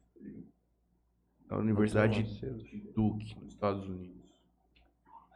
É isso? Apareceu o Jus Brasil aqui, Matheus. Não, Põe no YouTube, põe Flow, médico, Antônio? Macedo. Põe Macedo. Olha o YouTube enquanto isso, Matheus. Esse cara aí no chapéu do, do- Miguel. Miguel Nicoleles. Álvaro Machado. Procura um com esse Miguel Nicoleles, é tratamento Corte. psiquiátrico. Depois você vai me mandar o link, a gente vai mandar pra eles. Esse cara que fez aquele exoesqueleto que na Copa do Mundo, acho que 2014, e eu não me lembrava disso, eu nem conheci ele. É um gênio brasileiro, cientista, faz muito tempo que ele tá nos Estados Unidos, ele faz estudo com macaco e camundongo há mais de 40 anos. Se eu não me engano, as primeiras pesquisas dele era pra paralisia ou epilepsia. Acho que era é epilepsia, mais que ele tratava. Eles faziam um tratamento de, com estímulo na, na, na célula tronco, na medusa. Eu não, não consigo lembrar especificamente o que, que era. E nesse formato do Flow, agora depois que o Monark saiu, sempre vai um outro convidado junto. E tinha um é médico muito lá massa. fudido lá com ele também. E esse brasileiro disse que uma vez levaram um rato lá, eles. Esses camundongos genéticos que eles fazem, eles criam um camundongo depressivo, criam um camundongo epiléptico. E aí eles vão tratando. Ele disse que um dia levaram um rato lá pra ele, ele pegaram a, lá, um exame lá que vê o que, que o rato tinha. Ele achou que era um rato epiléptico. E o cara falou assim: não, esse aqui é um rato depressivo, por exemplo. E aí eles estão trazendo esse tratamento deles, que já tem mais de 40 anos nessa parte do macaco, isso que já está aplicado em humano e tudo mais, para essa questão dos problemas psiquiátricos, que ele fala que talvez pode ter algum tipo de um episódio epilético lá atrás que causa alguma disfunção cerebral e o caralho. Você vê e você vê os outros caras que conhecem da coisa falando, os caras assim, olha, ele falou que vai soltar o, o- estudo esse ano ainda, eu acho. Assim, pô, se você. Se isso aí tudo que você está teorizando, você conseguir trazer para a prática do, do, do homem, vai ser muito grande. Porque nesse mesmo, nesse mesmo corte eles falam que a ciência neuropsiquiátrica, alguma coisa assim, os caras não sabem mais o que fazer. Deve ser esse corte aqui, ó. Convidado surpreende todos com tratamento futurista de doenças psiquiátricas. É isso. Aí a thumb. Se você estiver certo, tem que ganhar o, prêmio, tem que ganhar o Nobel. É. É, Ele já ganhou vários prêmios fudidos. Deve Eu não ser. conhecia esse cara. Esse cara é fudido, com o bonezinho do Parmeira. Muito doido. Não dá nada olhando pra ele. Porque não tem explicação, né? A gente não consegue explicar. Os caras não conseguem, os caras não sabem mais o que fazer, tio. Pra depressão, pra ansiedade, os caras, os caras não sabem mais o que fazer. E o tanto que aumenta de pessoas com, com esse tipo Pra de... mim é o maior problema do mundo. É, problema então, psiquiátrico. tá aumentando muito, né? Igual, por exemplo, mesmo o autismo aumentou muito e não tem, assim, um exame. Então a família fala, o que, que eu vou fazer? Assim, muitos pais falam, por quê que É, acontece? E tem aquela né? questão, porque muitos pais falam assim, ah, até dois anos, meu filho era normal, Uhum. né? Depois do- dos dois anos é que começou. Porque daí é o lance do bloqueio, né? É porque, assim, nasce autista. Só que os Uhum. sintomas, Mas não a aparece, maioria sim. vai aparecer por volta de dois, três anos. Que é quando tem a necessidade de de comunicar, comunicação. né? Porque assim, a parte motora deles vai bem, então eles não têm atraso pra andar, pra sentar, então vai desenvolvendo. E às vezes com um aninho a criança começa a bater palminha, falar as primeiras palavrinhas. Só que aí tem aquela criança que demora um pouquinho, então a família não, abobalhada pra não brincar. olha, é, não sabe brincar direito, mas aí a família ainda não tem aquele olhar. Agora, se é um autismo mais grave, dá pra perceber mais cedo. Só que também tem crianças que têm o autismo regressivo. Então, com dois, três anos, acon- acontece uma poda neural no cérebro, com todo mundo. Morre alguns neurônios para nascer novos neurônios. E alguns neurônios que morrem, parece que aí a criança se transforma, né? Vai ser autista. Porque aí os neurônios dela, o que morreu não veio os novos, não fez a nova sinapse, e aí eles perdem a habilidade. Então tem criança realmente que tem vídeos que falava mamãe, papai, batia palminha, olhava, e aí hoje não faz mais nada. Aqui- ah, Voltou a ler, depois você Lei, lei. Teve a questão da, da- do Covid, né? A gente viu várias pessoas, principalmente os, os mais velhos, né? Com sequelas, né? Contraiu o vírus, ficou internado e tal. E algumas pessoas tiveram sequelas, né? É, teve casos de crianças que, que, que contraíram o vírus e teve algum tipo de sequela é, na parte da fono, algo assim? Chegou a. a- Ó, não tenho nenhum conhecimento, porque o que não tem pesquisas ainda falando, né? O que a gente que eu sei de um caso, mas eu acho que assim foi meio que, fakezão? né, assim, ou mesmo que aconteceu. Então, assim, aqui em Jales mesmo, por exemplo, uma criança, uma família teve COVID e depois do COVID a menina parou de falar. Então, assim, ou foi coincidência, né? Ia acontecer realmente, porque aí a irmã não aconteceu nada, os pais não tiveram nenhuma sequela. Mas assim, eu falo que é muita, às vezes é coincidência, né? Às vezes a mãe ligou aquele fato. Então, ah, aconteceu isso, a criança parou de falar. Mas não dá pra gente falar que foi por causa do Covid. Provavelmente ela já ia ter essa poda neural, né? E aí coincidiu de ter o Covid na mesma O época. povo ficou tão doido com esse negócio de Covid que tudo que acontecia era por, Era causa por do causa do Covid. Né? Eu pegava aquele povo que ficava vendo os Globo News da vida, só vê aquelas notícias que são tristes, dizer, só tudo que é. Tinha sempre dor de cabeça, mas aumentou um pouco a dor de cabeça. Ah, é porque eu Ah, tive não, Covid, antes. Covid, ó, não, cons- sei lá. Então tudo era problema de Covid.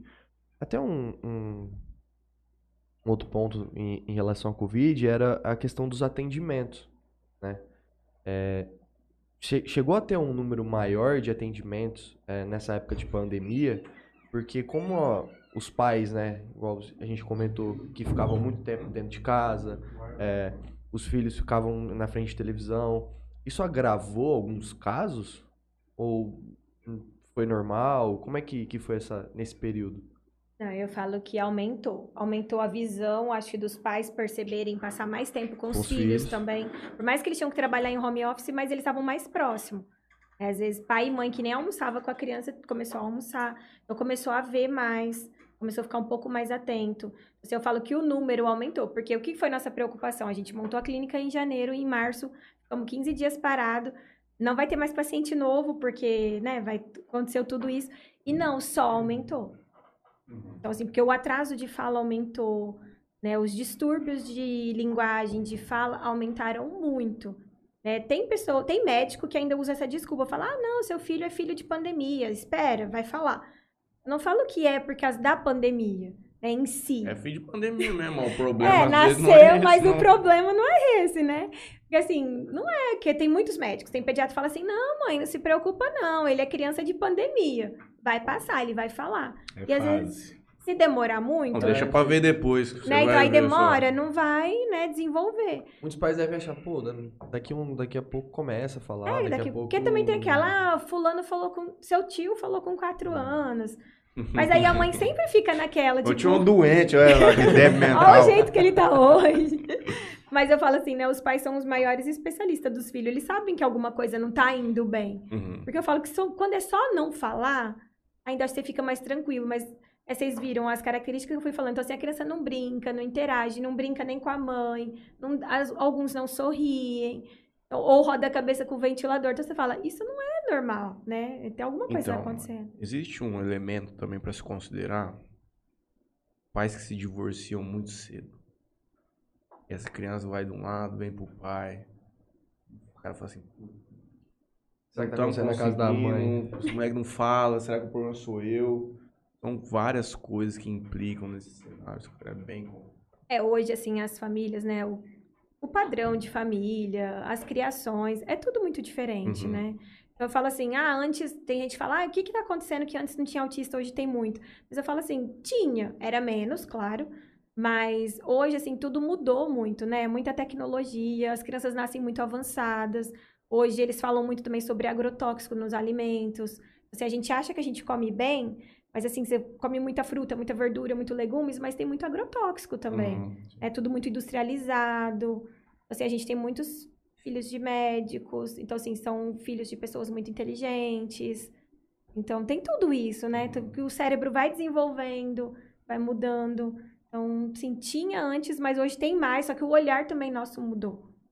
Essa questão do alimento aí é bem complicado. Só o tempo dirá, né? E que é o mal que está ocasionando pra gente. Porque pode ver, aumentou muitas doenças, né? Sim. Já teve um exemplo que ficou constatado, que é o da panela Teflon.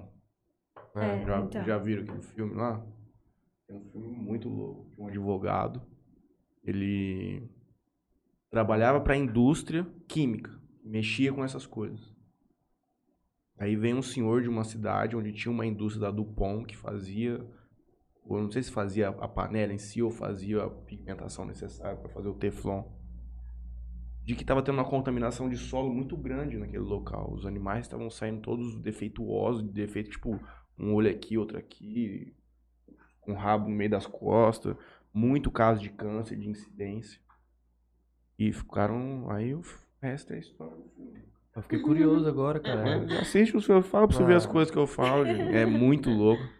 Bom, mas o, o que ficou constatado depois, no final, depois de mais de 40 anos de luta na justiça, foi de que efetivamente a panela Teflon, da forma que eles faziam, era cancerígena. Você fritava um ovo na tua casa, o que esquentava ali ia pro ovo dava câncer.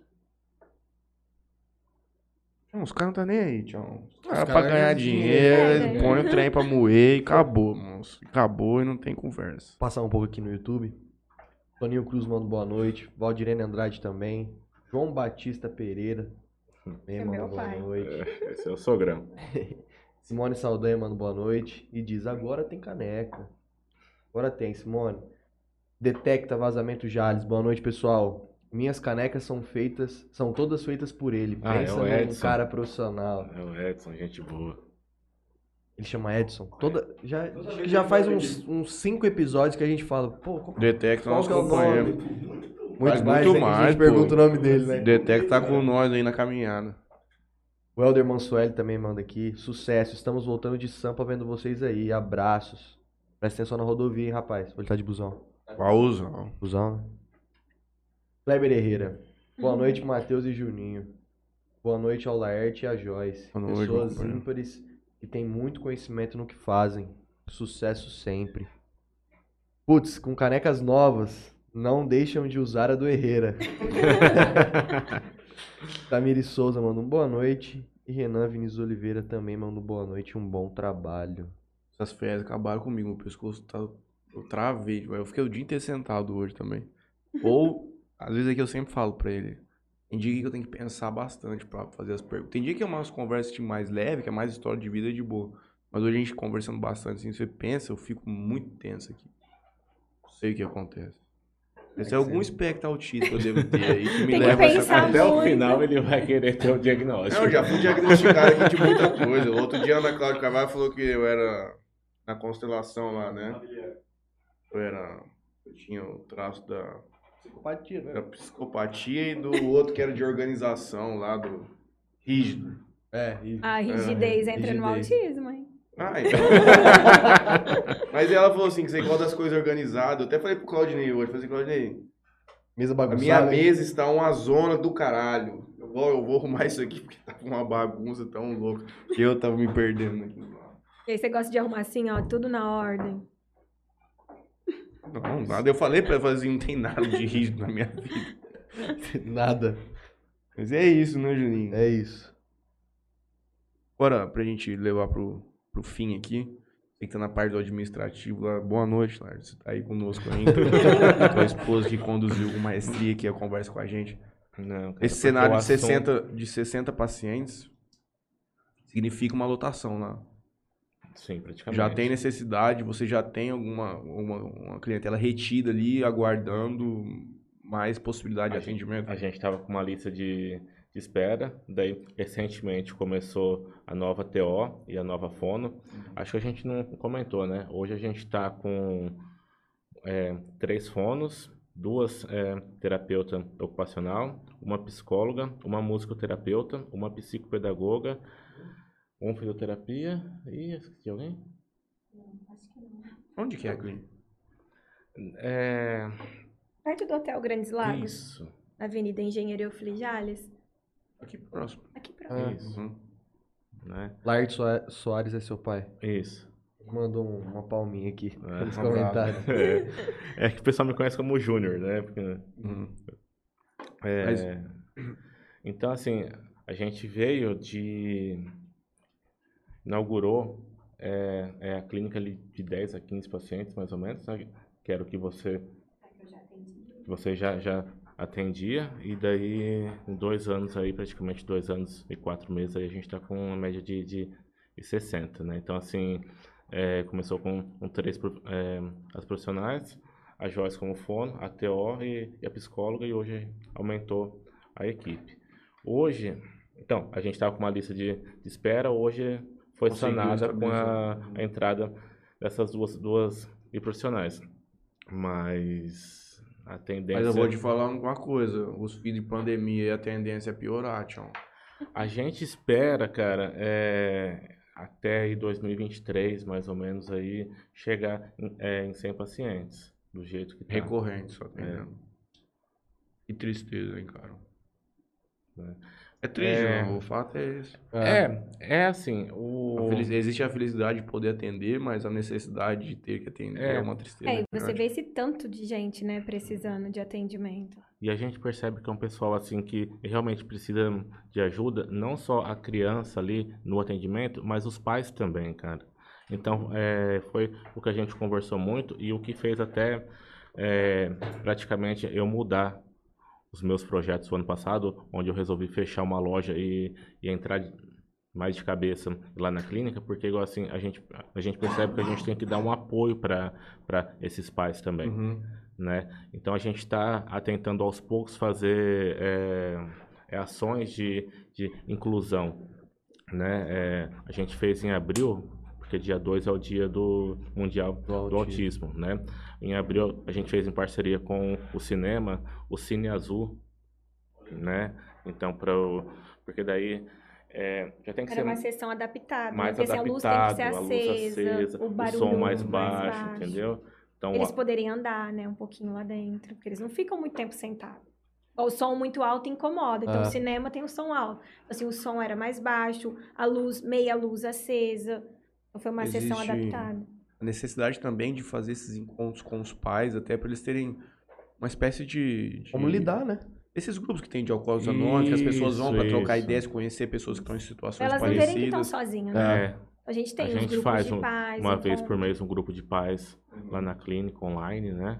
É, porque a gente percebe que assim eles têm que ter um apoio também, porque É uma forma de A desabafo carga é também grande, grande, sim. né? É. O cara deve usar esse momento para tirar aquilo. aproveitando aqui e fazer um convite, é, tem uma parceira nossa que ela está fazendo uma caminhada agora no o dia 18, no, no próximo Dia sábado. 18 de junho é o dia do orgulho autista. Uhum. E aí tem uma família que ela tá promovendo uma caminhada. Então vai ter uma caminhada que vai sair ali da Praça da Fonte, sete e meia da manhã, e vai até a Praça do Jacaré.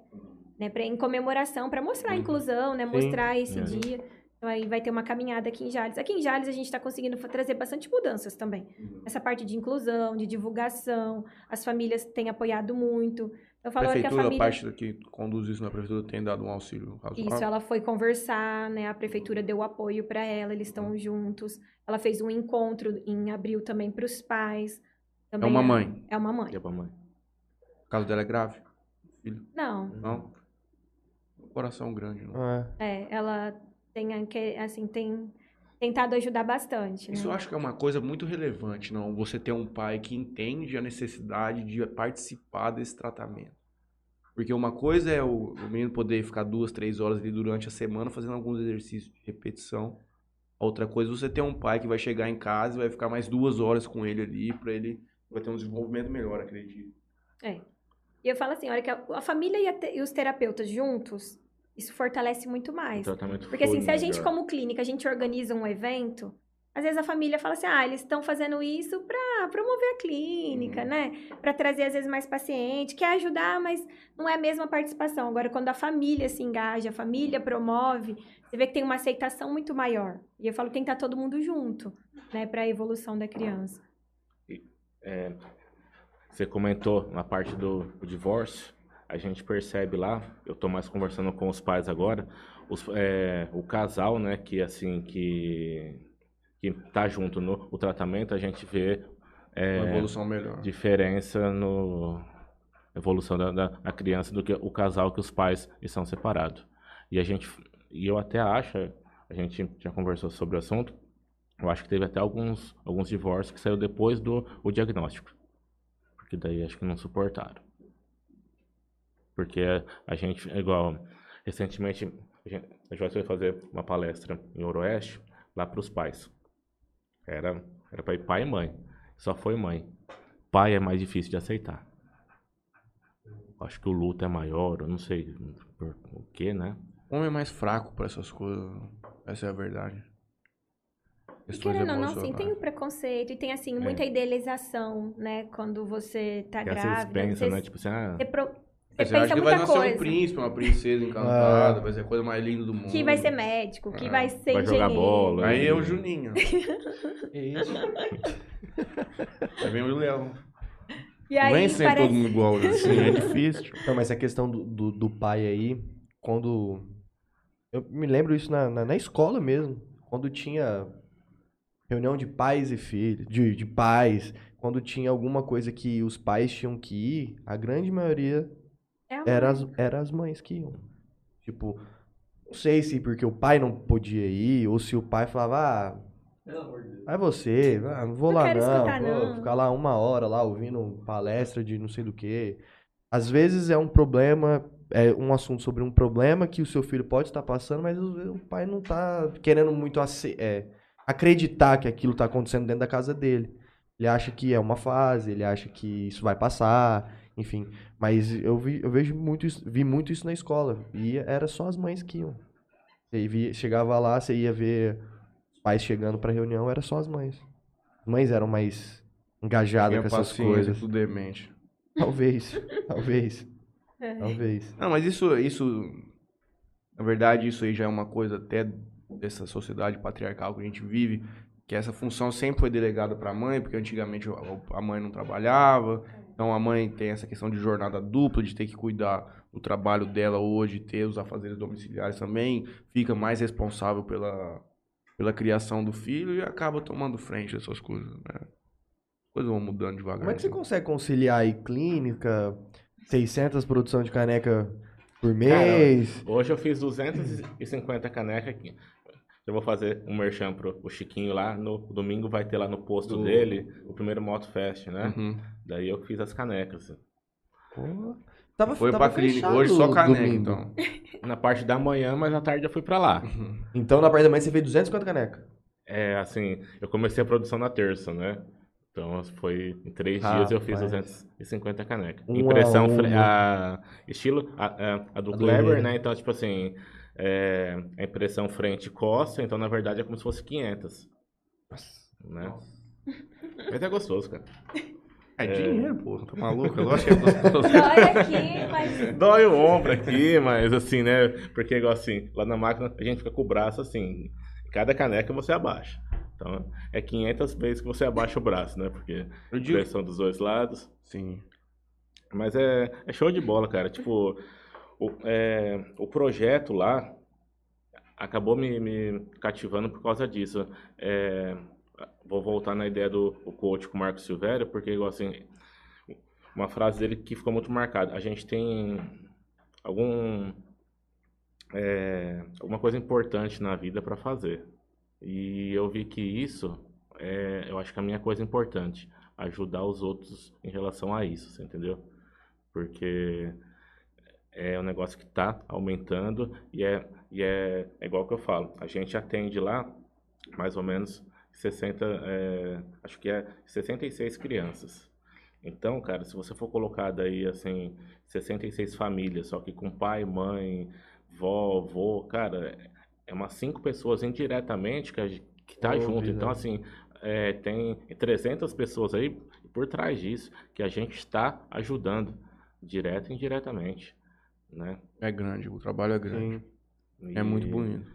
tem uma, uma outra parceira nossa também, lá de Fernandópolis, é uma mãe também. Ela, ela fez um projeto muito bacana, Luz Azul, cara. Ela tá é, é, incluindo ele na a cidade inteira. Tanto que lá em, lá em Fernandópolis, eles vão até pintar já lá na rua o símbolo do autismo. Igual tem vaga, vaga preferencial, Sim. sabe, para idoso. Ele- ela conseguiu porque hoje tem leis, né, do, do, do autista. Pra fazer vaga específica Isso, autismo. porque assim, é, naquela plaquinha do preferencial, hoje foi aceito a inclusão do símbolo do autista. Então eles têm direito, muitos direitos eles têm. É, uma boa, um projeto de lei, vou falar pro irmão só semana que vem pra esse povo trabalhar um pouco nessa Câmara do Vereador, fazer alguma coisa. Não é não, Julinho? Fala pra ele Você tá procurar. dizendo? Fala pra ele procurar a gente, que eu tô com o projeto quase pronto já. Eu preciso, Tô falando pro preciso de alguém Só de força lá levar, dentro pra. É, levar pra frente. Vocês têm isso aí já? Vou falar com eu ele. tenho É, mente, cara. É porque ela fez já. lá em Fernandópolis, eles estão mudando Não nada, bastante. Não, eu- Autoriza mais uma pessoa que necessita parar naquela vaga, tá maluco? sim, Qual o prejuízo que existe isso pra municipalidade? É. Nenhum. Nem- E às vezes Benefício? pra Hum. família facilita muito. Facilita. O vereador fala um projeto desse, pronto. Posta no Facebook aí, ó, judeus, autistas. É isso que vocês querem, vocês precisam, gente. Ajudar o povo. Carteirinha, né? Eles têm o direito a uma Isso. carteirinha de identificação lá em Fernandópolis também. Na região é a única cidade que faz. Uhum. Então tem gente de Jales indo pra lá fazer. Então que dá pra ser feito na prefeitura. E hoje nós temos um puta referência na região, que é essa própria clínica. Já, querendo ou não, com uma capacidade dessa de atendimento de vocês, toda essa quantidade profissional, é, tem aonde uma outra dessa? E falando, é, é a única, a única clínica é, da região que tem duas salas de integração sensorial. Né? A gente é, tem uma completa e agora, na próxima quarta, no dia 8, vão estar montando a outra sala. Então a gente tem duas salas hoje de integração sensorial. Depois. Só. E assim, vem paciente, gente, da região toda. Igual a gente Sim. teve sete meses uma criança que era de Paranaíba. Aí a mãe vinha, tinha que ficar dois dias, então ela dormia na cidade. É igual eu já comentei, Puxa por exemplo, até com o prefeito uma vez. Então, assim, ela vinha, dormia, ela se Gasta alimentava aqui, aqui. né, né? Então, assim, acabava gastando na nossa cidade, né? Porque ela tinha que vir fazer o tratamento e ficar aqui. Já lhe referência nessa área de saúde, cara.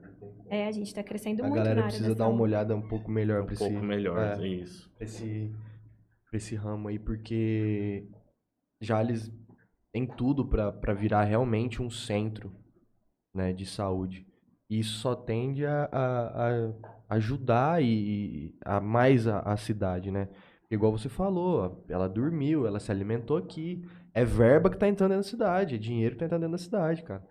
Imagina quantas coisas. Não... Você pega ali o Hospital do Câncer, quando abriu ali, restaurante ali na frente, é, lugares pro pessoal, é, hotel ali atrás. Então, cara, tudo isso vai fazendo a cidade crescer. Mas Então, se não dá pra trazer uma indústria que você vai empregar 300 pessoas, dá uma força aqui pro pessoal da saúde, que já é boa, pra crescer mais ainda. Pra virar realmente um, centro mesmo de saúde. Não É porque, por outro- exemplo, né, o Mato Grosso também é muito. Até um dia que a gente conversou com a doutora Marília, a neuropediatra, ela falou: abre uma reabilitar em Paranaíba, porque, o Porque tanto ela- de paciente que vem, É. porque assim, é longe, não dá pra ficar vindo, né, todos os dias. Mas, por exemplo, eles têm que ficar pelo menos dois dias para fazer um tratamento adequado. Então, eles têm que se hospedar aqui, têm que se alimentar aqui. Até foi bem difícil para ela, porque foi bem na pandemia. E ela vinha de segunda e terça, por exemplo, segunda-feira não tinha nenhum restaurante aberto à noite. Então, ela não conseguia achar lugar para ir lá jantar. E o menino não come todos os tipos de comida. Então, foi indo até que ela foi cansando, cansando, e infelizmente não deu para continuar o tratamento.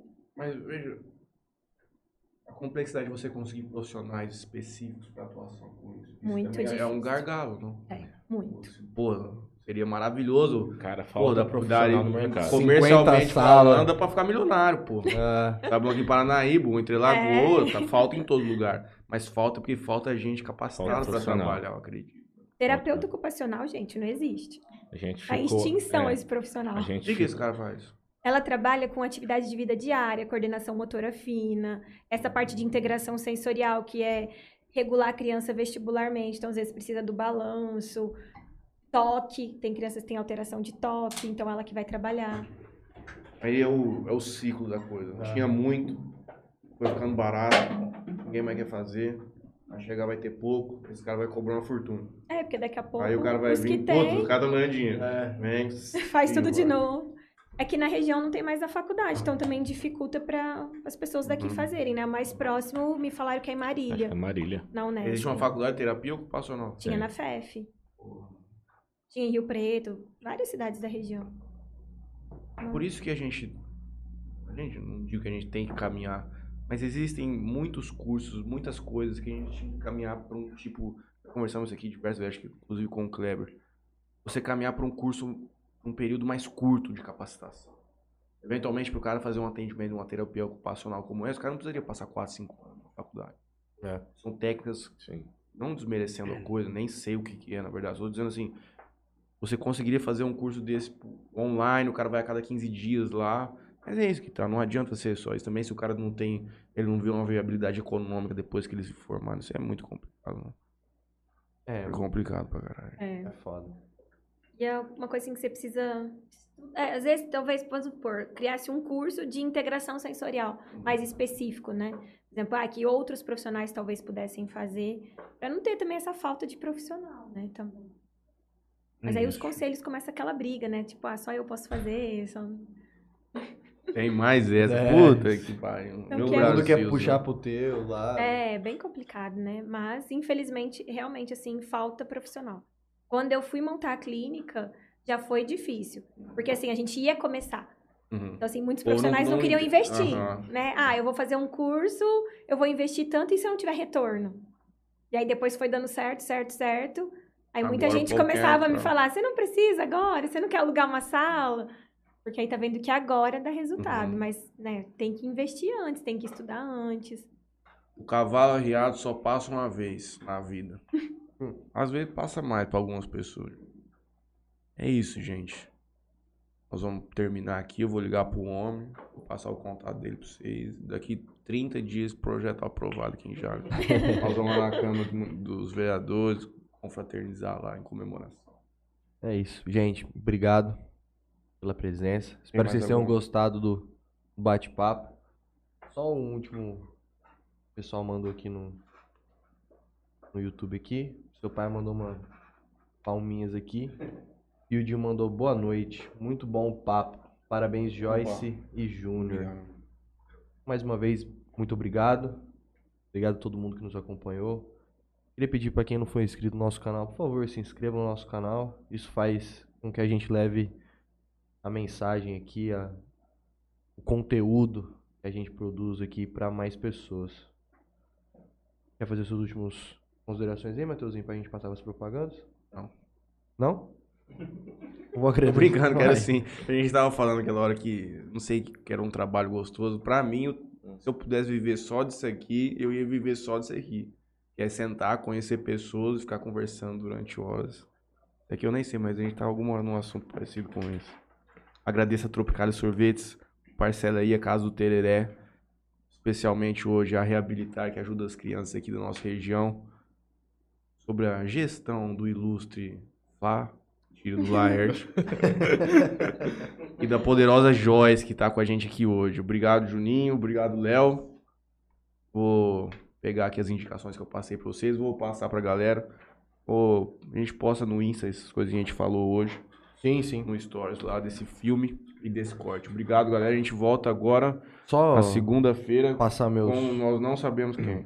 meus patrocinadores aqui. Quero agradecer a Bebida Sabor aqui. Vocês podem ver aí o portfólio deles, um pouco do portfólio deles aí em primeiro plano. aqui. Toquinho Center Car, lavagem de carro e moto. E LH Bor, compra e venda de borracha. Passo a palavra pra vocês, se vocês quiserem falar mais algumas últimas coisas aí. A gente que agradece a oportunidade também para a gente estar divulgando um pouco da nossa história e o nosso trabalho e principalmente a- essa nossa luta que é que a gente está agora que é fazer a inclusão das pessoas com TEA né, na, na sociedade. né? Eu agradeço a oportunidade, espero que vocês tenham gostado. Espero que vocês também. né? Foi muito bom. Foi legal. Foi legal. É bom esse bate-papo. Eu acho que essa, levar informação é muito importante. É isso, pessoal. Obrigado a todos. E até segunda-feira. Valeu. Ou terço. Ou terça.